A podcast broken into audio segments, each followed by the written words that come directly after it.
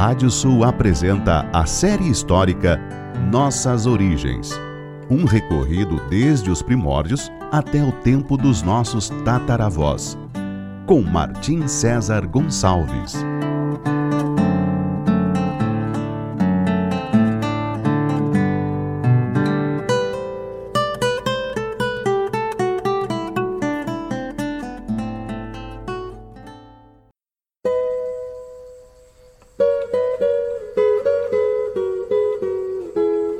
Série histórica Nossas Origens da savana africana até a pampa ameríndia.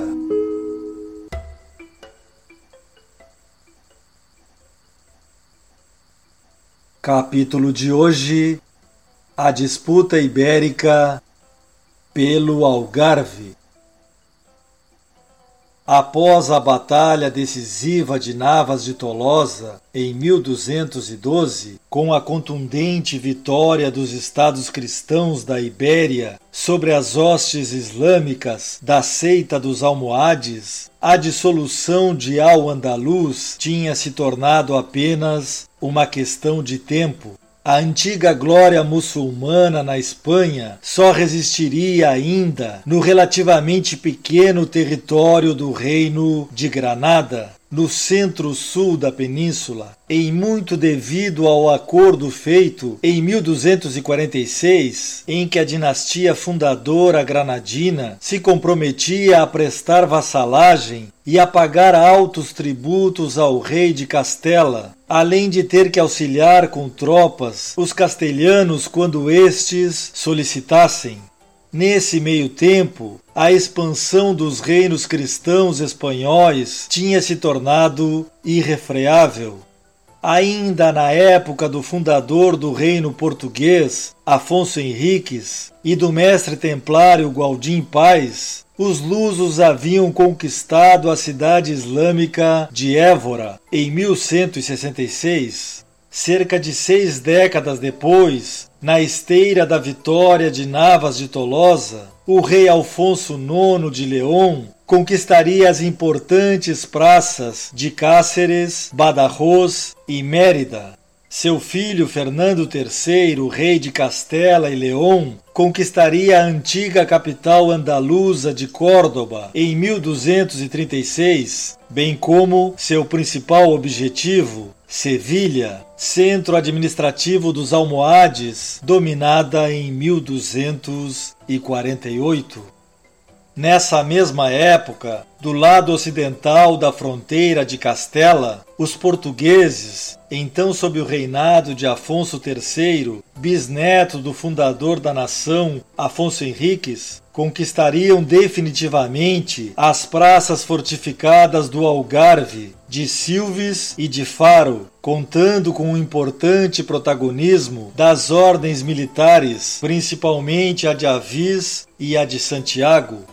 A capitulação dessas cidades acabou sendo inevitável devido ao isolamento em que estavam desde a perda de Sevilha por parte dos muçulmanos. A disputada cidade fortificada de Silves, principal centro do Algarve, décadas antes, em 1189, fizera parte de um episódio sangrento de conquista por parte dos portugueses auxiliados pelos cruzados que se dirigiam à Palestina. No final de dois meses de cerco, com assaltos violentos e heroísmos de parte a parte, os lusos finalmente entraram na cidade. Porém, três anos depois, o califa Almohade Yaqub al-Mansur retomaria a cidade, capturando 3 mil prisioneiros em outro conflito não menos traumático para os defensores.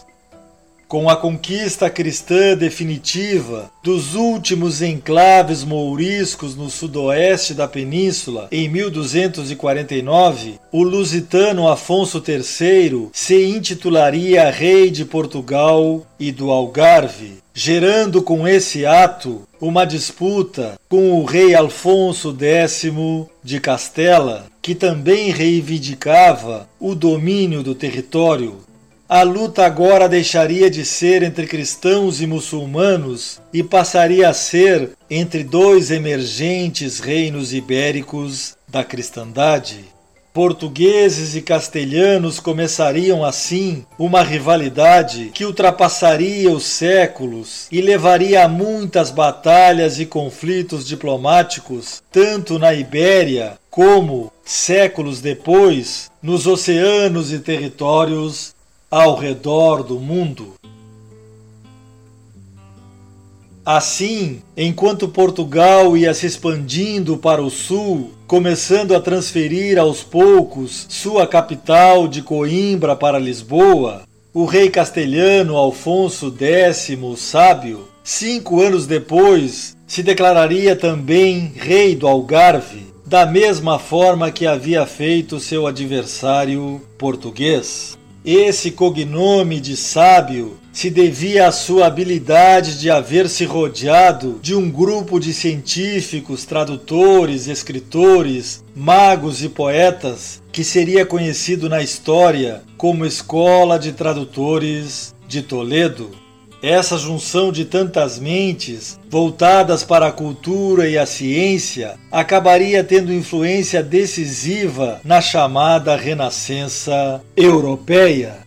Para alguns cronistas, o rei castelhano queria, com o título de rei do Algarve, assegurar que era o sucerano feudal do rei português, ou seja, que este lhe devia vassalagem o conflito foi inevitável e redundou em um primeiro acordo quando o rei português concordou em se casar com uma filha ilegítima do rei castelhano. As questões bélicas e diplomáticas entre ambos seguiram sendo de difícil solução até que Alfonso X, sábio, concordou, através de um tratado de 1264, em ceder o Algarve em usufruto a seu neto, herdeiro do rei português, desde que o monarca lusitano lhe prestasse vassalagem militar. Finalmente, em 1267, através do Tratado de Badajoz, era retirada a cláusula do tributo militar e eram fixadas as fronteiras entre Portugal e Castela em ambas as margens do rio Guadiana, as mesmas fronteiras que permanecem até a atualidade entre Espanha e Portugal. No entanto, mesmo se aproximando de seu final, a chamada reconquista cristã da Ibéria ainda não tinha ocorrido em sua totalidade. Em 1262, Alfonso X de Castela conquistou a cidade estratégica de Cádiz, o porto fundado pelos fenícios mais de mil anos antes. Dessa maneira, o reino muçulmano de Granada estava, a partir da conquista do Algarve por Portugal, de Sevilha e Cádiz pelos castelhanos, além do domínio do reino de Aragão um pouco mais a noroeste, cercado por todos os lados terrestres, por estados que não seguiam sua mesma religião e que se expandiam cada vez mais. O rei castelhano solicitou então que o sultão de Granada, Muhammad Nasri, entregasse as cidades portuárias de Tarifa e de Algeciras. Vendo que a invasão castelhana estava se tornando somente uma questão de tempo, Nasri iniciou uma série de negociações com o sultão do Marrocos, Yusuf Yaqub, da dinastia Merinida, que substituíram os almohades naquela região do norte da África. Com seu apoio, Granada, o último reino muçulmano da Ibéria, tentaria manter sua independência, resistindo em um equilíbrio instável entre os reis expansionistas cristãos do norte e os perigosos aliados africanos do sul. Ali, naquele pequeno território, o esplendor que tivera um dia ao andaluz ainda sobreviveria por mais de dois séculos.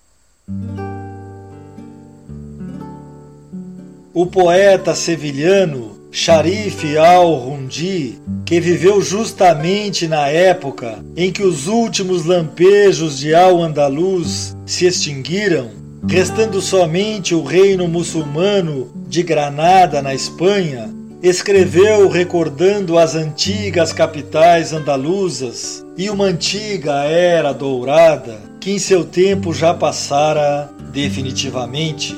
Em seus escritos, ele pergunta em forma de poesia: Onde está Córdoba, berço da ciência e de tantos sábios, cujo patamar foi ali tão elevado? Onde está Sevilha e os prazeres que continha seu doce rio desbordantemente cheio? Elas são cidades que foram pilares da terra e quando os pilares já não estão, a terra já não pode resistir. No próximo capítulo falaremos sobre o final dos Cavaleiros Templários. Até lá!